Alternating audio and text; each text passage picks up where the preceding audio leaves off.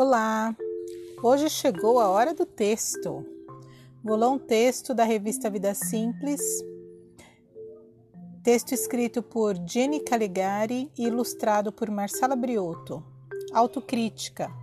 Descubra por que se criticar de maneira impiedosa não traz os resultados que gostaria. E como sair dessa cilada com gentileza e amor por você mesmo. Não acredito que você fez isso, ela disse. Como pôde achar que era a decisão certa? Foi errado. Você fez errado. Como consegue? Você faz tudo sempre errado.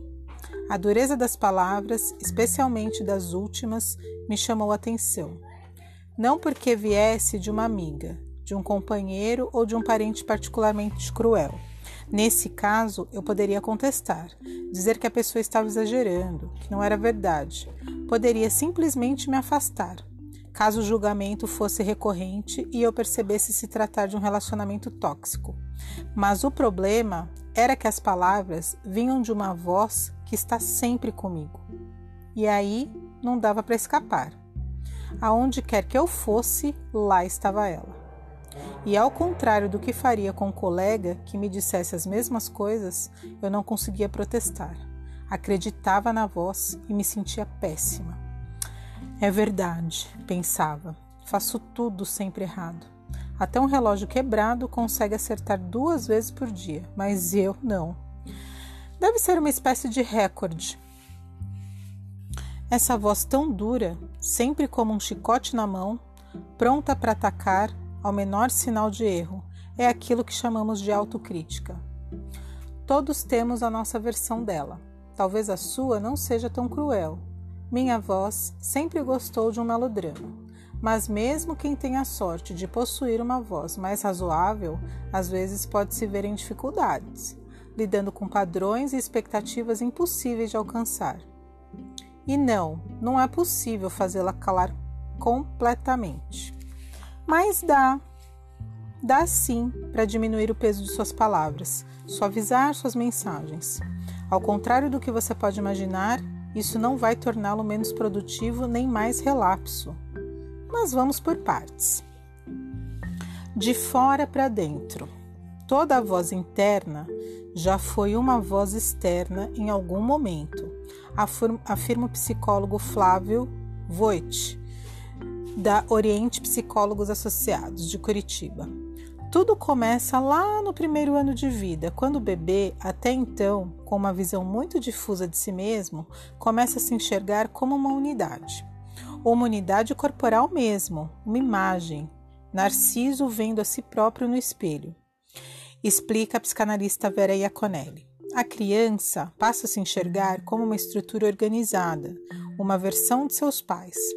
A autoimagem criada ali é o que a gente chama de eu. E é fundamental para nos entendermos enquanto ser humano. É importante, mas é uma ficção também. Não somos uma imagem fixa, somos uma confusão, uma transformação perene, diz Vera. Essa imagem é espelhada em modelos ideais, que são os pais. Como criança, você precisa deles para comer, proteger-se, isso ainda é consciente, claro. Mas aos poucos a criança entende que sua vida depende disso e conquistar a afeição e a aprovação deles torna-se essencial. E ela passa a tentar conquistar esse amor realizando as coisas que acredita que vão deixar seus pais felizes, Aqueles, aquilo que eles demonstraram valorizar, diz Flávio. Esses valores podem ser passados de forma direta, como a mãe severa que critica às claras o peso da filha, ou de forma indireta, caso da família que direciona seu carinho aos integrantes que trabalham muito. Esses valores e aspirações acabam sendo internalizados, virando a tal voz interna, aquilo que Freud chamou de superego, e é impossível escapar dele. Todos, em algum momento, vão olhar no espelho e sentir que algo está faltando, diz Flávio. Passando o resto da vida com esses modelos que podem ser substituídos por outras pessoas, deixar de ser os pais, mas continuam lá. Por um lado, a gente precisa disso. os modelos funcionam como a cenoura na frente do burro. Nos guiam, inspiram, motivam a continuar. É o lado da voz que incentiva. Vamos lá, você pode mais. Se os pais não apostam na criança e acham que ela não precisa tentar nada, no fundo estão dizendo que ela não consegue, afirma Vera. Por outro lado, uma pessoa sem autocrítica, que nunca sente culpa ou vergonha, é incapaz de se responsabilizar pelos seus atos. São os quadros mais próximos da psicopatia. A pessoa não internalizou nada da empatia, sempre é o outro que é culpado, diz a psicanalista. Falta de autocrítica nesse sentido é coisa grave, mas tem uma medida, que é a ordem do humano. Se for da ordem do Superman, a pessoa está supondo um ideal. Esse é o lado que vai simplesmente te botar para baixo e te chamar de burro, de incapaz. O importante é lembrar que esses modelos são internalizados e, portanto, de saída inalcançáveis. Tentar atingi-los trará inevitavelmente alguma frustração. E é aí que começam a surgir os problemas. Sadismo e crueldade. Quando a pessoa fica ciosa, oh, blá, quando a pessoa fica muito ciosa da imagem que criou de si mesma, quando está muito colada nessa narrativa, a situação pode ficar feia. Você conta para si mesmo uma história de quem você é e qualquer deslize ali pode ser muito desorganizador, explica a Vera. É o caso, por exemplo, dos investidores da Bolsa de Valores durante a crise de 1929. A identidade deles estava ligada ao fato de serem homens muito ricos. Então a bolsa desabou e o dinheiro sumiu. Incapazes de suportar a ruptura de sua autoimagem, muitos se suicidaram. O mesmo acontece com uma mulher conhecida por sua beleza e que construiu sua noção de valor em torno disso. Ao envelhecer e ver os que os encantos diminuírem, o desespero bate. A voz interna pode ser particularmente sádica e cruel. A pessoa se diminui, se deprecia, se xinga. Normalmente, essa cobrança é projetada para fora. Em geral, quanto mais dura a pessoa é consigo mesma, mais severa será também com os outros. A sensação é de justiça. Não é justo fazer tanto esforço, me cobrar tanto, trabalhar 14 horas por dia, enquanto você está tranquilo com oito, explica Flávio. É assim com os pais que são muito severos com os filhos, por exemplo. Importante ressaltar, porém, que essa regra não é absoluta. É possível ter pais super rígidos e dar de ombros, pensando inconscientemente que, já que não é possível acertar, não vou nem tentar. Assim como é possível ter uma família super afirmativa e mesmo assim se tornar um adulto que se cobre em excesso. Ok, Sabemos que a voz faz parte de nós, mas será que estamos condenados então a essa autotortura? Felizmente, não é bem assim. Não dá para eliminar a autocrítica totalmente, mas dá para negociar melhor com ela, suavizar o tom. O primeiro passo é encarar o problema. Se você não está bem, é hora de parar e olhar, porque isso é uma mensagem que você colocou no mar com o intuito de dizer: bom, Talvez eu me encaixe nisso, diz Vera. É o caso de perguntar: será que isso serve para mim? Será que esses modelos criados pela sociedade nos servem ou apenas nos assombram? Se te paralisa, é porque não te serve, diz Vera. Vale também aprender a conhecer seus limites. É válido achar que posso fazer mais, desde que eu tenha uma avaliação sincera do que eu sou capaz, afirma Flávio. Talvez eu realmente possa menos, e isso não quer dizer que eu não mereça amor. Uma saída interessante pode ser rir de si mesmo. Vera gosta da metáfora do palhaço. Em vez de levar a sério as próprias questões, tentar ser alguém que dá risada quando cai. Às vezes também é o caso de convocar nossa sombra, aquelas características de que não gostamos muito para nos defender e aceitar que eu procrastino mesmo, que tem um lado meu que não dá a mínima para esse trabalho, diz Flávio. É um jeito de ligar o dane-se e conseguir entregar algo não perfeito, mas aceitável. Por muito tempo, propagou-se a ideia de que a autoestima seria um excelente antídoto para a autocrítica. Nos últimos anos, porém, isso tem sido questionado. Apesar dos benefícios da autoestima, como gostar demais de si mesmo, pode haver efeitos colaterais ruins, como o narcisismo e o egoísmo. Pensando nisso, a psicóloga e pesquisadora americana Christian Neff encontrou no budismo o que se considera um contraponto melhor, a autocompaixão. Ela oferece a mesma proteção contra a dura autocrítica, mas sem a necessidade de nos vermos perfeitos. Escreve em Autocompaixão, pare de se torturar e deixe a insegurança para trás.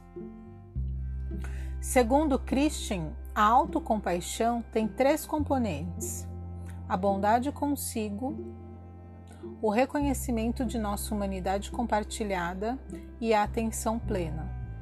A autobondade é a capacidade de sermos gentis e compreensivos conosco. E, e ela começa por interromper o fluxo de autodepreciação. Imagine que você converse e faz uma crítica a uma criança. Você conseguiria usar as mesmas palavras em seu diálogo interno? Se sim, tudo bem. Se não, você está passando do ponto afirma Flávio. Além disso, a autobondade inclui a capacidade de nos confortarmos da mesma maneira que faríamos com um amigo que está sofrendo. Essa gentileza conosco é uma habilidade que pode ser treinada, diz Caroline Bertolino, psicóloga especialista em autocompaixão. É aprender a observar do que a gente precisa naquele momento. Pode ser, por exemplo, dar-se um abraço. Da mesma maneira que uma carícia feita por outras pessoas, o autoabraço estimula a produção de ocitocina, apelidada por pesquisadores de hormônio do amor e da união, e reduz o medo e a ansiedade. Se você gosta de escrever, fazer um diário da gratidão ou escrever uma carta para você mesmo como se fosse um amigo compassivo podem ser boas ferramentas. O segundo elemento da autocompaixão é o reconhecimento da experiência humana comum. As circunstâncias podem variar, mas todo mundo se sente incapaz e inadequado em algum momento. Se nos sentimos indignos de receber amor por conta de nossas falhas, acabamos nos afastando dos outros. Se nos lembrar a cada queda que o fracasso faz parte de uma experiência humana compartilhada, então nesse momento se tornará um episódio de união e não de isolamento, afirma Christian. O terceiro ingrediente é a atenção plena, uma visão clara e sem julgamento do momento presente. Em vez de apenas sentir raiva, perceber: estou com raiva e aí olhar para essa emoção com curiosidade, sem achar que somos definidos por ela. Como a dor se manifesta no corpo? Sinto falta de ar, peito apertado? Então, aos poucos, a emoção começa a se dissolver. Meditar, estar na natureza, respirar de forma profunda, todas são maneiras de se conectar melhor com o instante. Você pode estar pensando, ok, mas se eu deixar a autocrítica de lado, tudo vai desabar. Ficarei menos produtivo, serei uma pessoa arrogante. A pessoa sente que se ela soltar o volante um pouco, vai descarrilhar, afirma Flávio. Mas isso não é verdade. No caso da produtividade, por exemplo, um estudo da Universidade de Bishop, é, no Canadá, aponta que pessoas com menos autocompaixão tendem a procrastinar mais e apresentam índices mais altos de estresse. Você se sente menos capaz e tem mais medo de errar, diz Caroline Bertolino. A pesquisa sugere que ser gentil consigo ajuda as pessoas a aceitarem a procrastinação, entendendo que ela faz parte do ciclo da autocrítica.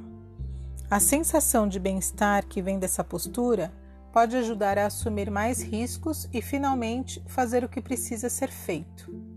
Isso vale também caso você esteja começando a se criticar por ser tão autocrítico. Entenda que esse mecanismo foi uma forma que a mente encontrou de te proteger. A chave é se tratar com mais gentileza, questionar essa voz, mas não se abater ainda mais por isso. A ironia é que, quando finalmente nos aceitamos, aí é que conseguimos mudar. Em vez de ficarmos nos chicoteando pelo que não fizemos, podemos nos responsabilizar e fazer algo a respeito. A autocrítica identifica o ator com o comportamento. Se falei de forma agressiva com alguém, vou associar minha identidade a isso. E essa identificação não nos libera para a transformação, diz Caroline. E quanto à arrogância. Oh. E quanto à arrogância ao egoísmo? Está aí outro paradoxo. Um dos momentos em que estamos mais autocentrados é quando nos lamentamos pelas falhas. Estamos tão focados em nos sentirmos mal que não há espaço para o outro, afirma Caroline. Assim como ser duro consigo costuma vir acompanhado de dureza com o outro, ser gentil consigo abre espaço para entendermos o mesmo tratamento às pessoas. Talvez seja essa a maior lição de tudo isso. Existe vida após o erro e amor e parceria após as falhas. Sim, você vai estar na média em muitos aspectos, e tudo bem. Quando a voz estiver sendo cruel, podemos lembrá-la disso. Gianni Calegari é poeta, escritora, jornalista e já foi editora da Vida Simples. Atualmente, tenta exercitar um diálogo interno mais tranquilo.